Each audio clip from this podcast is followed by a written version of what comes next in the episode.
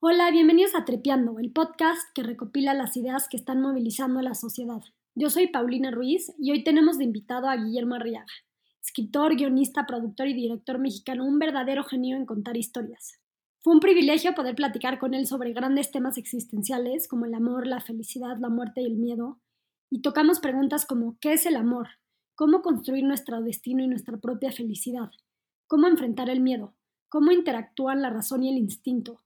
¿Cuáles son las decisiones que cambian por completo el rumbo de nuestras vidas?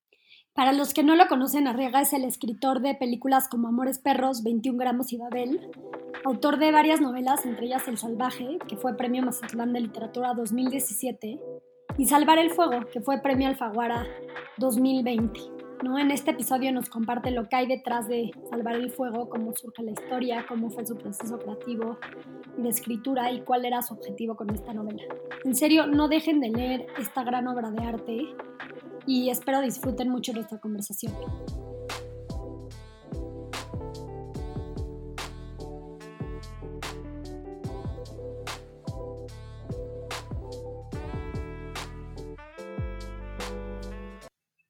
Hola Guillermo, bienvenido a Tripeando. Es un privilegio tenerte aquí con nosotros. Hola Paulina, ¿cómo estás? Buenas noches. Muy bien. Em, Guillermo, me encantaría arrancar la entrevista hablando de, del miedo. Eh, tu libro arranca con un manifiesto que habla del miedo en el que vive la clase alta, los burgueses, y, la rabia con la que vive la clase baja, los pobres en México. Para ti, ¿cuál es la relación entre, entre el miedo y la libertad? Mira, primero quiero decirte que el manifiesto, pues es un manifiesto político, como todo manifiesto político, es bastante em, blanco y negro muy maniqueo. Lo escribe el personaje con el ánimo de provocar. Yo creo que no todos viven con miedo y no todos viven con, con rabia. Hay toda una gama de grises entre eso. Pero creo que sí hay una división entre las clases sociales en México, que es muy seria. Creo que sí varios sectores de la clase eh, alta y media alta en México viven, viven con miedo viven con miedo de ser robados, de ser secuestrados, de ser violados, eh, de ser asesinados. Basta ver cómo se protegen las, las colonias, ¿no? Y de hecho ese miedo ha llegado a, incluso a los extractos de clase media baja y baja porque si tú vas ahí enrejados en las colonias, hay este, gente que, que le pone candados a, a las puertas de los, de los garages. Eh, en Colonia, la unidad modelo, por ejemplo, ahora está llena de rejas. Rejas por todos lados. Llevé a mi hijo, le dije, vamos a caminar lo que era el gigante. No, no hubo manera, no, no, hubo manera de entrar por los callejones. Todo estaba cerrado, todo estaba vigilado. Entonces empieza también a impactar la, la inseguridad. Impacta no solamente a, a, las clases medias altas y altas, sino se va infiltrando este, poco a poco. Y no podemos olvidar que la industria del secuestro también ha tomado y de la extorsión ha tomado a, la gente de clase eh, de clases no favorecidas también las han hecho las han hecho rehenes a qué me refiero con esto a que extorsionan al carnicero extorsionan al peluquero secuestran a la señora de los de, la esquina eh, entonces sí se ha infiltrado un, sentido de, inseguridad que ha afectado a todas las clases sociales en este país. ¿Y cómo mejorar en temas de seguridad? ¿Cómo atacar este problema tan complejo? Lo que yo creo es que tratar de, ver cuáles son las causas que están provocando la inseguridad, más que, más que atacar la inseguridad misma. Eh, y por otro lado, en el encuentro de clases sociales creo que es necesario eh, un diálogo permanente, creo que es necesario también abrir las oportunidades a todos. Creo que debe de haber oportunidades que, que se desparramen por toda la sociedad. Si no hay oportunidades, entonces no hay posibilidad de diálogo. Claro, claro, y más allá del miedo de de seguridad en tu vida personal, ¿cómo has lidiado con el miedo? Mira, lejos de los temas de seguridad, a mí el, miedo que más me da es que le pase algo a la gente que quiero. ejemplo, ahora que se contagien de COVID, desafortunadamente, por ejemplo, mi mamá se contagió de COVID y murió por el COVID. Wow. Que era uno de mis mayores miedos. Tanto miedo tenía que no la toqué en un año. Y nos hacíamos pruebas antes de ir a verla. Mira que estábamos encerrados, yo aún así, y, y aún ella encerrada y la gente que la cuida encerrada se, se terminó contagiando. ¿no? Por alguien que fue a recibir un paquete, recibió un paquete y se contagió al recibir el paquete y, y se creó toda una, una cadena. Entonces, creo que ese es, ese es mi mayor miedo. Que me pase a mí, pues ni modo, me pasó. Ujú. ¿no? Pero la gente que quieres, eso, eso provoca mucho miedo y no hay que olvidar que nosotros somos con, lo- con quienes nos relacionamos. No somos únicamente nosotros. Qué duro la muerte de tu mamá, y más en esas circunstancias, de verdad lo siento mucho. ¿Y crees que el miedo era inevitable o ahora que lo ves para atrás hubieras cambiado tu actuar? Digo, aunque yo sé que lo hubiera no existe, ¿no? Es, digo, no es que inevitable. Creo que, mm, que hay muchos pasos que se tienen que tomar para, para evitar el miedo, desde pasos personales hasta pasos grupales, a pasos sociales, a pasos como país. ¿no? Hay muchas formas de, de, de ir aliviando lo que, puede, lo que puede causar miedo. Por ejemplo, las mujeres, saber que no importando cómo te vistas, nadie te va, na- na- na- na- na- na- nadie te agrede. O sea, no, no, que salir a la calle sin, sin temor de nada. Hay que, hay que ir resolviendo ciertos pasos para que una mujer nunca más vuelva a tener miedo. Es horrible. Hay, europeos que me dicen, es que no puedes salir a la calle en shorts porque de inmediato eres insultada, manoseada, eh, humillada. Y que, también alguien que, que, no tenga los recursos sienta que no se va a quedar solo. Porque es muy gacho. Es muy gacho que una familia pierda el trabajo y siente que se queda solo. Entonces hay que crear infraestructuras sociales, sociales, grupales, nacionales, que vayan eliminando los miedos en los diferentes sectores de la sociedad. Porque yo que conozco a los campesinos, por ejemplo, muy bien, hay veces en que se quedan a sus expensas, no, no, no, no, no, no tienen manera de salir. Y a veces una enfermedad estúpida, una diarrea los mata. Cuando con un petobismol o un, o un antibiótico, te lo juro, enfermedades estúpidas matan a la gente en este país. Enfermedades que son curables en la mayor parte de, de los otros estratos de la sociedad, en algunos no son curables. Entonces hay que crear, hay que crear también, para poder mantener un diálogo, digo, hay que crear oportunidades. Y al crear oportunidades, no solamente es trabajo, es salud, es el saber que no te vas a quedar a la deriva, que va a haber un sistema que te va a coger.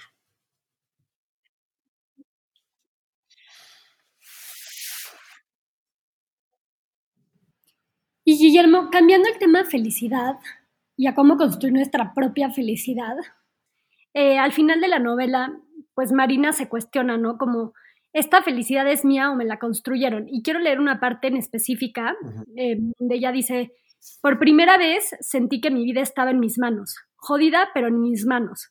No es que antes hubiese sido una mujer manipulada por otros, Habí- habían sido mis decisiones. Yo había decidido ser bailarina, yo había decidido comprar danzamantes, yo había decidido casarme con Claudio, yo había decidido tener hijos. Sí, mis decisiones, aunque inducidas por, por fuerzas programáticas, por mi familia conservadora, por la escuela de monjas, por el grupo de amigas, por el entorno de clases, los miedos, las culpas, las motivaciones, los deseos, los controles inculcados de manera sigilosa e indetectable.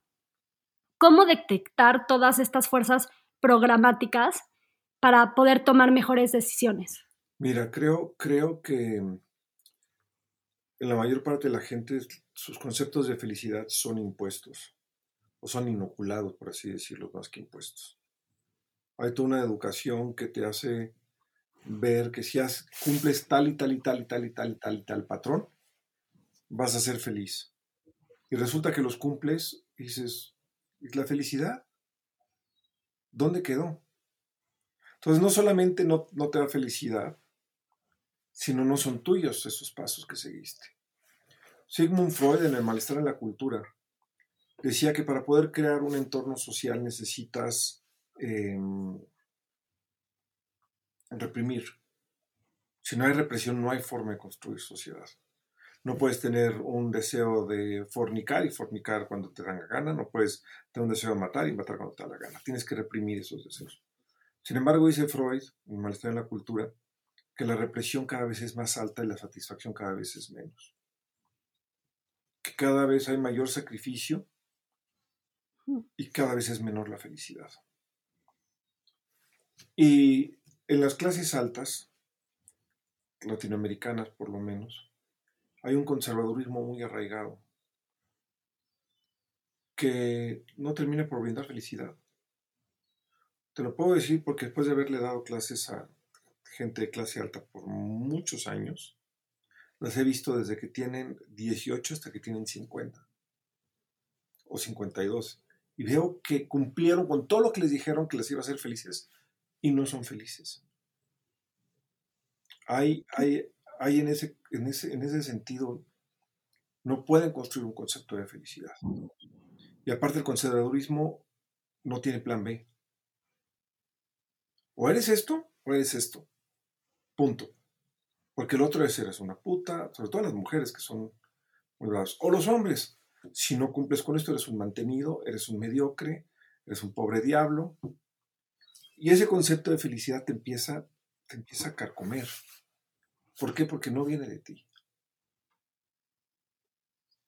Y, y muchas veces ya no tiene ni siquiera sentido en los tiempos actuales. Es mucho más complejo el mundo. Claro, y para ti, por ejemplo, ¿cómo fue ese proceso de distinguir tu, propia felicidad, a lo mejor la felicidad construida por tu entorno en el que creciste o por tus miedos o, por la sociedad, como lo dices? No, lo que pasa es que yo crecí en, una familia que nos educaron para construir nuestro propio sentido de felicidad. Yo no vengo de una familia conservadora. Y eso ha sido una enorme ventaja. Entonces, yo desde niño me dijeron, qué es lo que te va a hacer feliz a ti. No lo que nosotros creemos que te va a hacer feliz. ¿Qué te va a hacer feliz a ti? ¿Por dónde crees que te pueda hacer feliz? ¿Cómo puedes construir tu propia felicidad?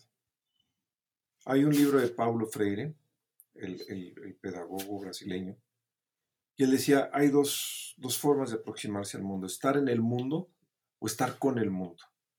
Estar en el mundo es simplemente no tener la forma de construcción de lo que tú quieres.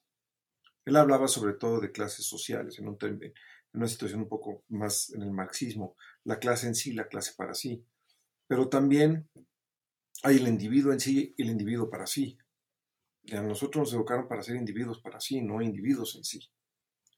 Entonces, eh, nunca nos, nos imbuyeron de miedo de, te vas a morir de hambre si eres escritor.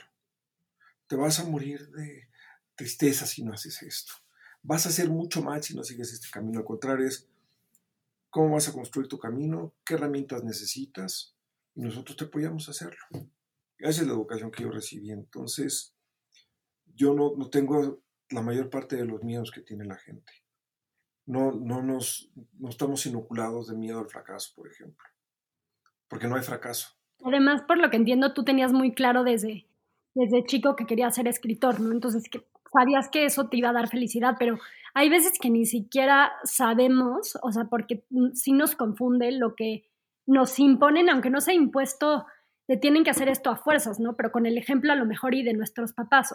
¿Cómo debe ser ese proceso de tú construirte tu felicidad si ni siquiera estás seguro de una vocación como, como tú la tenías, por ejemplo, con la escritura? Mira, eh, que no solamente es la, vocación, es también la libertad que te dan desde niño, la confianza que te dan desde niño, la calle que te dan desde niño. Yo, por ejemplo, desde muy chico usaba transporte público. O sea, te aprendes a manejar en camiones y en metro y, a patín y de aventón y como, y como sea. Y eso te da otro tipo de seguridad, ¿me explico? Si estás muy protegido, en ambientes muy protegidos, pues obviamente me va, me va a pasar algo. Que me pasaron cosas, sí me pasaron decenas de cosas. Algunas de ellas terribles, pero te dan un sentido de es tu responsabilidad desde niño y confiar en ti desde niño, que la gente confíe en ti desde niño. Y no solamente calle, sino también monte. ¿no? Tenía 12 años cuando fui a casar por primera vez.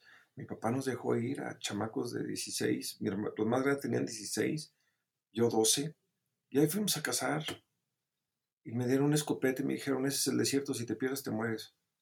Entonces no te pierdas. Y ahí va, un escopetón de 12 años que pegaba durísimo, más la, la, confianza de te vas a ir tú en el transporte público a la escuela. No el transporte escolar. La, eh, eh, la ruta era el, el Popo Sur 73, por ejemplo. Entonces te emprende desde chico al mundial, a las olimpiadas, nos íbamos en la bola, nos íbamos en camión. Entonces, esto también te, empieza a construir una confianza en ti, en ti mismo. y, mis padres, sobre todo mi papá y mi mamá, eran un poco más, ay, Carlos, no les des tanto, tanto vuelo. Mi padre me decía, yo confío en ustedes, yo confío en que van a tener el criterio para solucionar una situación difícil en la calle o en el monte. ¿Y tú cómo has sido como papá? Pues mira, me hubiera gustado ser más como mi papá. He tratado de darles un poco de libertad en ese sentido. Probablemente cambió, cambió México, del México en el que yo crecí al México en el que crecieron ellos. ¿No?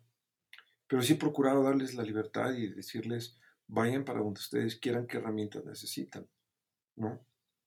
No, no, no, no quise empujarlos. No crecieron en, tampoco en un ambiente conservador.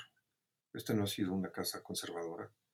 Pues, hablamos de todos los temas, eh, de todo, del que te puedas imaginar con ellos. ¿Y cómo se relaciona esto que estamos platicando de la felicidad con el título de la novela? Salvar el fuego significa luchar por la pasión y por lo que nos hace sentir más plenos y seguir nuestro instinto por encima de la razón.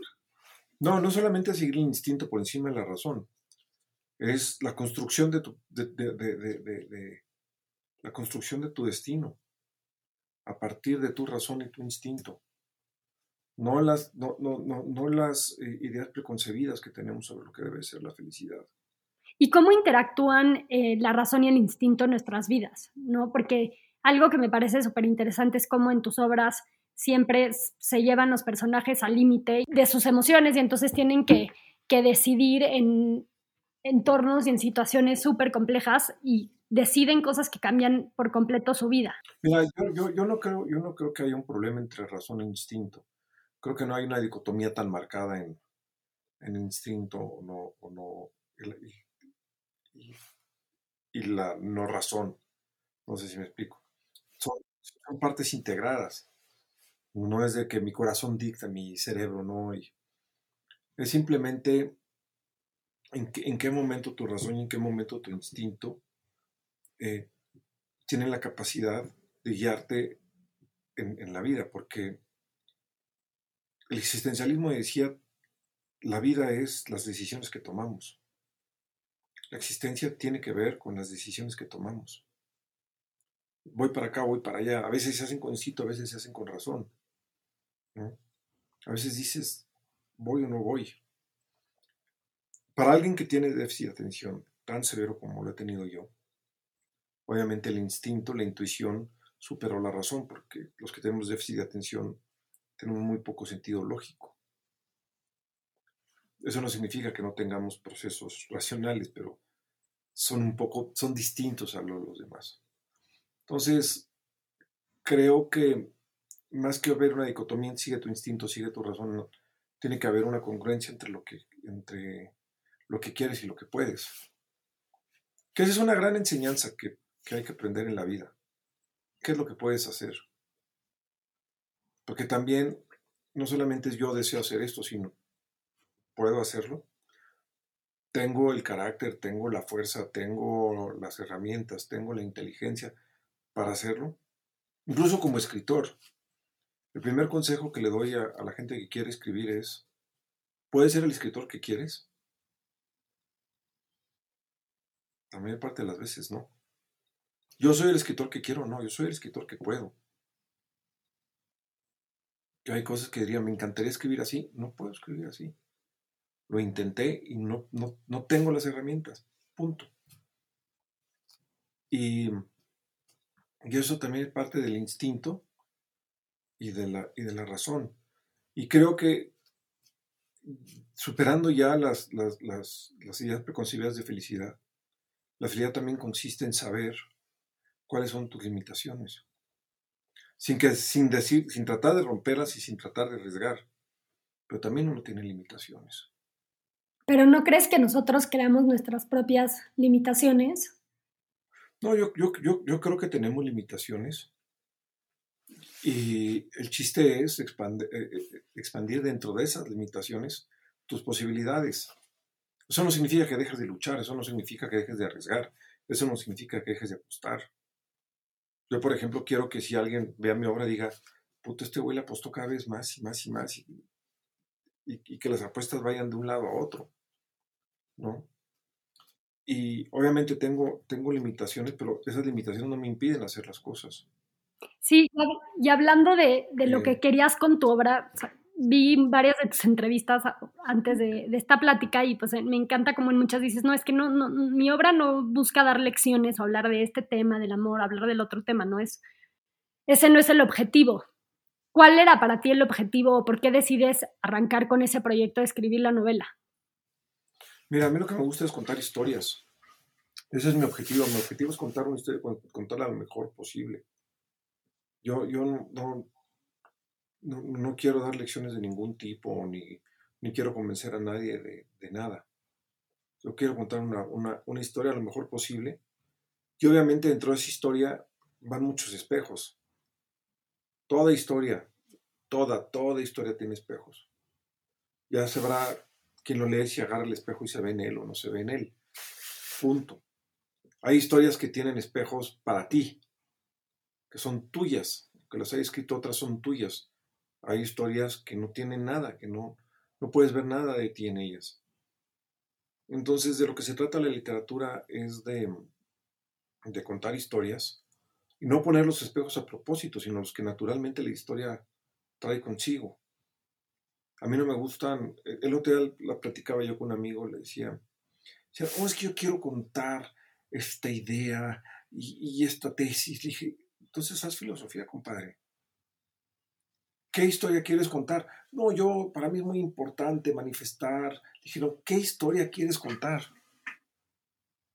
Eso es lo que, eso es lo cuando un escritor, un, narrador, se siente es yo quiero contar una historia.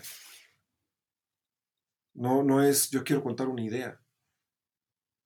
Yo quiero contar un concepto. Entonces, yo lo que hago es escribir las historias y sin querer obviamente se van deslizando ahí, como te digo, espejos, caminos, senderos. Que algunos van a decir, esta novela es una mamada, malísima. Otros van a decir, puta, esta novela me, me cambió la vida. Claro. ¿Y cómo nacen estas historias? No tengo idea. Se van construyendo poco a poco dentro del inconsciente. Las, las, las, las de repente te, como que te llegan. Pero me llegan historias todos los días. O sea, todos los días se me ocurre una historia, o muchas. Dentro de las muchas que se me ocurren, ¿cuál es la que se queda un sedimento ahí que se mantiene y se mantiene y se mantiene? Se mantiene hasta que dices, ahora voy, voy a escribir esta. Ese es un misterio hasta para el propio escritor. Yo, por ejemplo, sé que, por ejemplo, El Salvaje, yo quería contar una historia de eso desde que tengo 14 años había hecho intentos, pero no tenía la, la madurez narrativa para contar esa historia. Salvar el Fuego tenía veintitantos años, no tengo idea de dónde se originó, pero poco a poco fue creciendo. Y dentro de las muchas historias ¿qué es lo que va a hacer que me case con una historia? Porque me tardo un montón en escribirlas. Como un matrimonio, un noviazgo o un embarazo. Claro, salvar el como, de elefante. ¿eh? Sí, para salvar el fuego dices que fueron cinco años, ¿no? En... Cuatro años, cuatro meses, salvar el fuego, cinco años y medio el salvaje. Entonces, y estoy todos los días aquí sentado. ¿Y por qué te toma tanto tiempo? ¿Cómo es tu proceso de escritura durante estos años? Es que sabes que eh, un buen día para mí, un gran día para mí es escribir cinco páginas a lo largo del día. Me distraigo mucho porque tengo déficit de atención. Estoy aquí sentado y de repente estoy bobeando y escribo, vuelvo a bobear y vuelvo a escribir. O sea, como que llega como con ráfagas la historia. Entonces, un buen día, mm. si ya un extraordinario día, escribo ocho páginas. Por lo general escribo tres páginas diario. Y luego, ya que termino, reescribo. Termino, y cuando digo reescribo, es empiezo la novela desde el principio. No, no, no de cero, sino que la voy transcribiendo. Yo soy secretario bilingüe titulado. Claro. Estudié en secundaria técnica, entonces soy secretario bilingüe. Entonces voy transcribiendo y mientras voy transcribiendo voy cambiando y voy cortando. Termino y vuelvo a reescribir la novela. Termino y vuelvo completa y dices, Arriaga, por favor, ya deja de torturarte. Porque es como una montaña, cada vez que te reescribes es como una montaña. Pero, ¿sabes qué? Aprendí varias cosas. Una, esta es la lucha contra la muerte. los libros quedan, yo me muero por los libros quedan. Después, tú como lectora, dedicas tiempo y dinero a mi obra. Yo soy un profesional y debo de... Yo no puedo garantizar que te guste la historia. Lo que sí puedo hacer es trabajarlo lo mejor posible para que la historia quede bien. ¿Podrías decir como qué características tiene tuyo cada personaje de la novela? No. Imposible. No, porque tienen muy poco realmente de mí. Algunos tienen, por ejemplo, una visión del arte que yo tengo. Otros tienen mis eh, ocupaciones vitales, otros tienen lo que me da coraje, entonces, otros tienen mi sentido del humor, entonces, pues... ¿Y cómo es el proceso de ir incorporando tantas voces? ¿Escribes la historia de cada personaje por separado o así como se lee? Yo me siento con una idea muy escueta. Y yo no sé ni siquiera por qué empecé con el manifiesto. Yo me iba a sentar a contar una historia de 100 páginas y de repente empiezo con el manifiesto. ¿Por qué? No tengo idea. Y luego le meto un tiro a la protagonista en la tercera página. ¿Por qué? No tengo idea. Luego tomo una decisión arriesgada que es voy a contar en primera persona como si fuera mujer, de clase alta. Luego voy a contar en segunda persona como si fuera yo el hijo de un indígena. Ahora voy a contar como si fuera yo un preso y voy a escribir historias como si fueran diferentes presos. Luego voy a escribir una tercera eh, historia en malandro, pero como que me las van dictando, yo no tengo idea por qué surgieron. Entonces lo que se me ocurre lo voy metiendo. Literal, por ejemplo, hay un poema ahí que se llama Fauna, Fauna africana me habita, tal y tal. Lo escribí porque fui a un restaurante que se llama Fauna. Entonces escribí en la servilleta ahí en Fauna. Dije, voy a escribir algo que tenga que ver con fauna. Y ahí lo escribí en la servilleta. Wow, ok. Fauna africana. Luego mi perro, que hace mucho drama, cada vez que lo dejo solo empieza a aullar. Dije, puta, ¿qué pasaría si nunca regreso? No le doy comida, ¿qué haría el perro? Aullaría, se volvería loco. Pues ahí surge otra historia. Luego, no sé, ponía la palabra enemiga. ¿Qué se me ocurre de enemiga? Pues voy a ver qué se me ocurre. Entonces, Sí, es mucho más orgánico el proceso de, cómo surge a cómo la, gente se lo imagina, ¿no? Sí, yo no, tengo, yo no planeo, hay gente que tiene pizarrones y pone post-its, tiene muy claro hacia dónde va. Y con el final, ¿cómo funciona? O sea, ¿pensaste en otro final para la novela o en qué momento sabías que iba a acabar así? El día que, el día, el día antes que le iba a escribir. Yo, por ejemplo, no sabía no voy a hacer un spoiler, pero yo no sabía por qué hablaba tanto Francisco Cuitláhuac con el papá. Lo descubrí un día antes. Todo lo voy descubriendo un día antes, o ahí mismo. Esa característica de que se entrelazan las historias, ¿no? Que no nada más pasa en esta novela, sino en muchos de tus, de tus trabajos pasados. ¿Por qué? O sea, ¿por qué tienes como esa fascinación? No, no es fascinación, es que así contamos las historias.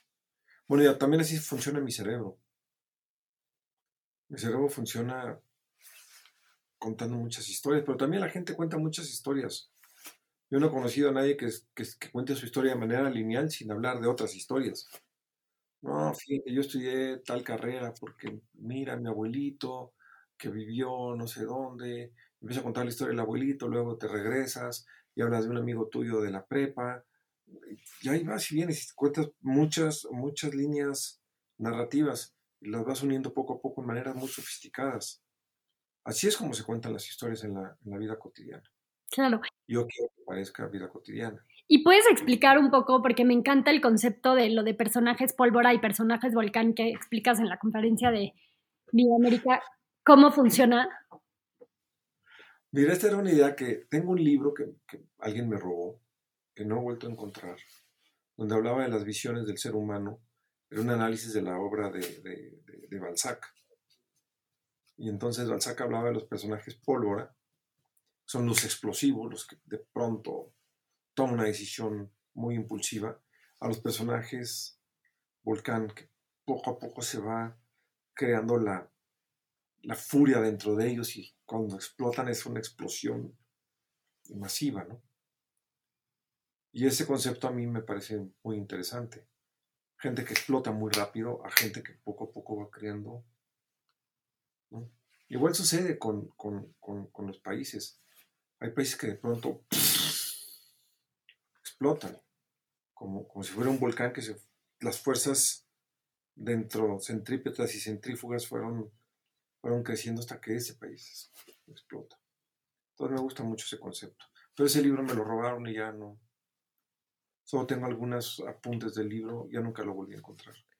Sí, me gusta mucho este concepto porque siento que es muy bueno igual para entender la construcción de los personajes en Salvar el Fuego. Cómo hay personajes eh, pólvora, ¿no? Como muchos de los presos que explotan em, y son totalmente impulsivos. Y luego personajes como Marina que, que se van desarrollando de una manera totalmente diferente. Pero eso también esto también me lo trajo la calle, ¿sabes? O sea, de estar todo el día en la calle, pues empiezas a entender muchas cosas.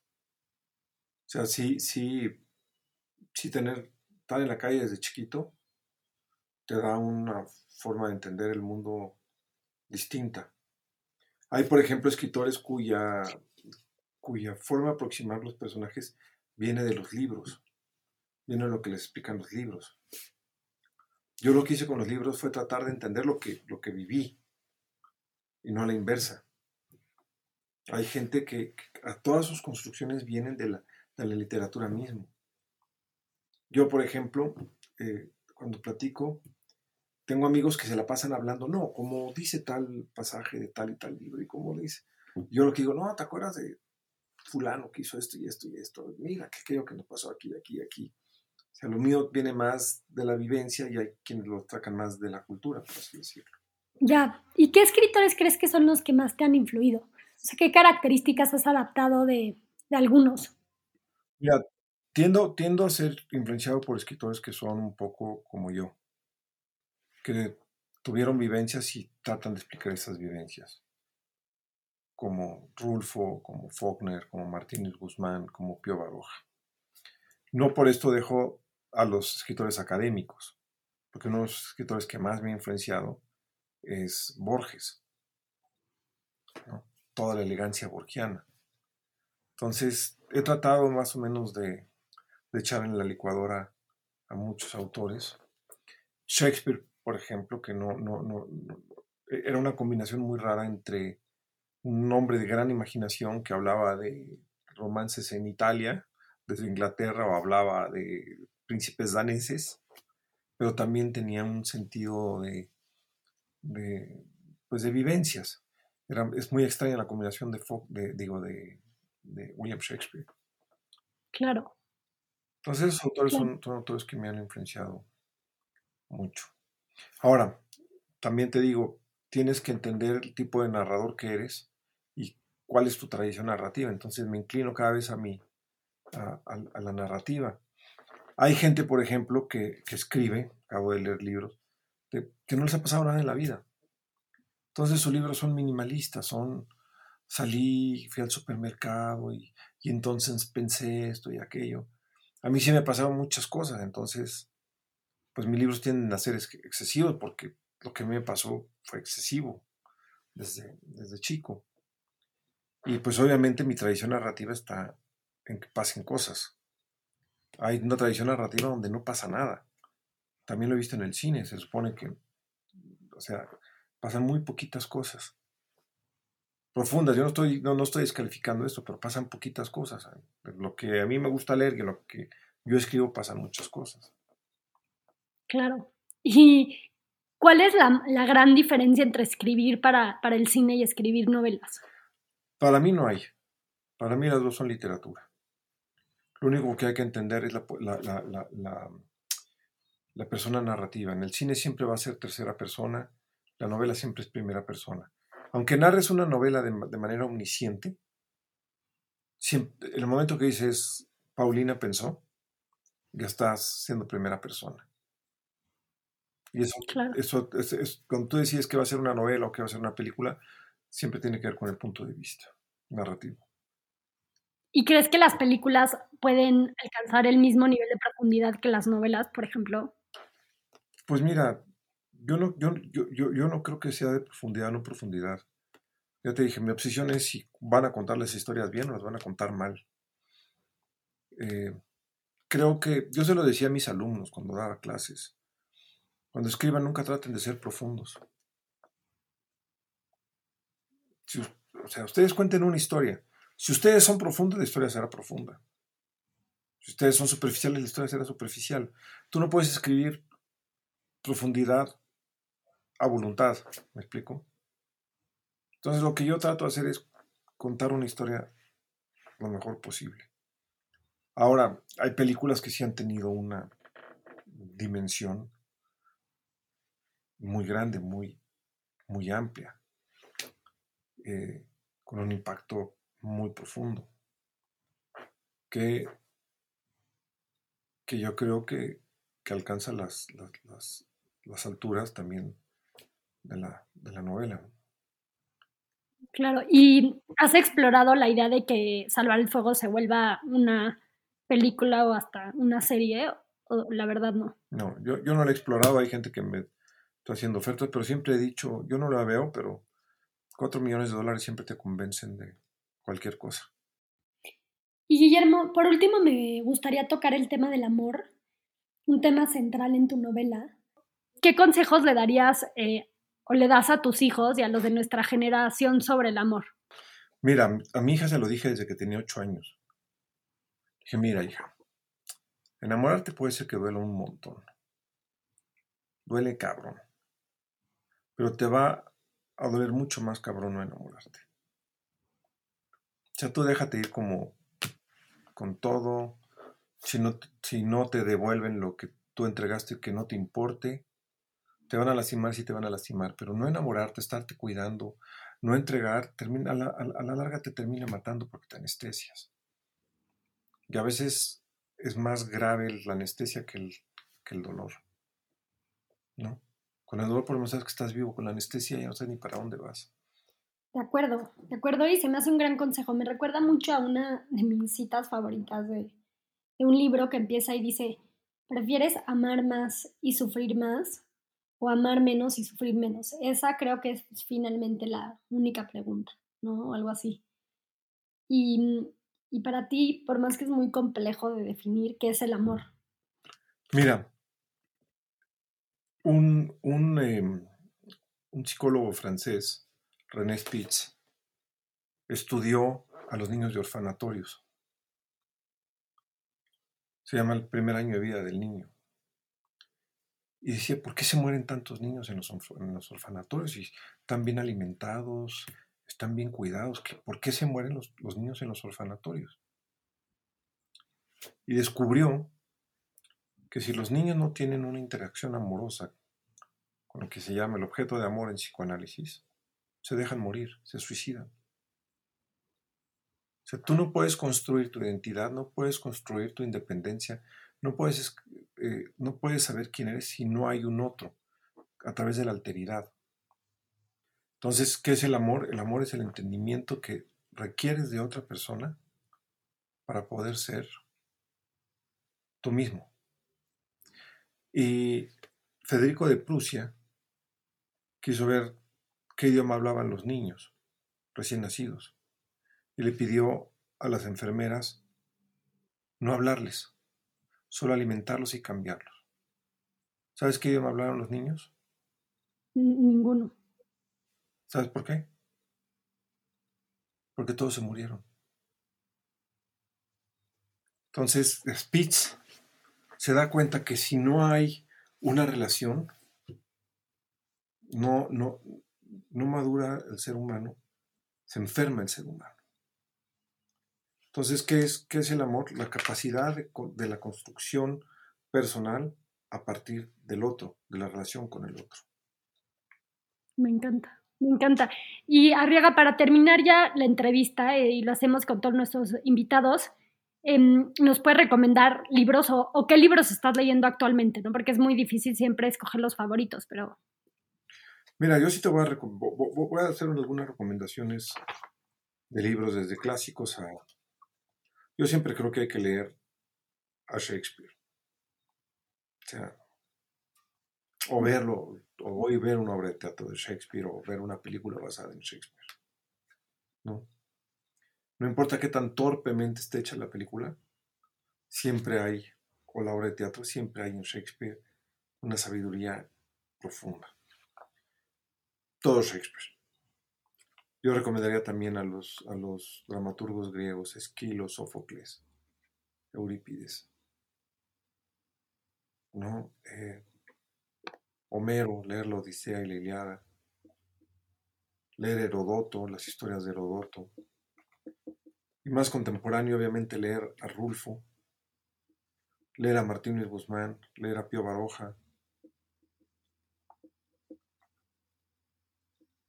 eh, leer a Faulkner, leer a, las, a la nueva narrativa contemporánea, por casualidad la están haciendo, la mejor la están haciendo las mujeres.